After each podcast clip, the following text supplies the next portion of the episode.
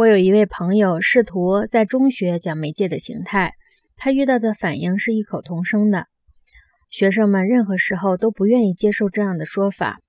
报纸或任何其他公众传媒能用于卑鄙的目的，他们觉得卑鄙的目的类似于污染空气和水源，而他们受雇于这些媒介的亲友是不可能堕落到这个地步的。之所以对媒介的性质失察，是因为他们注意到媒介的内容，而忽略了媒介的形式。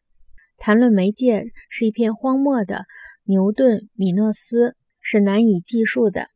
这些人对任何媒介的形式都一窍不通，他们幻想更为认真的调子和更为严肃的主题，自然会拔高书籍、报纸、电视、电影的水平。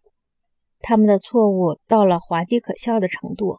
只要用自己的理论去尝试分析英文传媒中一段五十来个词的文章，他们就可以知道自己错到了什么程度。如果不用俗语里的套话，米诺斯先生该怎么办呢？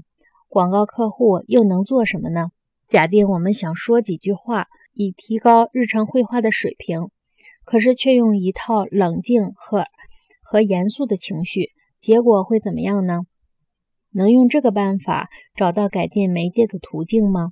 倘若所有人说英语都像是中国官话那个水平，都像一个模子里铸出来的那样优雅庄重、咬文嚼字，英语及其使用者就能找到更好的服务形式吗？我想到阿蒂莫斯·沃德所言：莎士比亚写出了出色的剧本，可是。如果让他当纽约一家日报驻华盛顿的记者，他就不可能成功。他缺乏大胆的奇思幻想。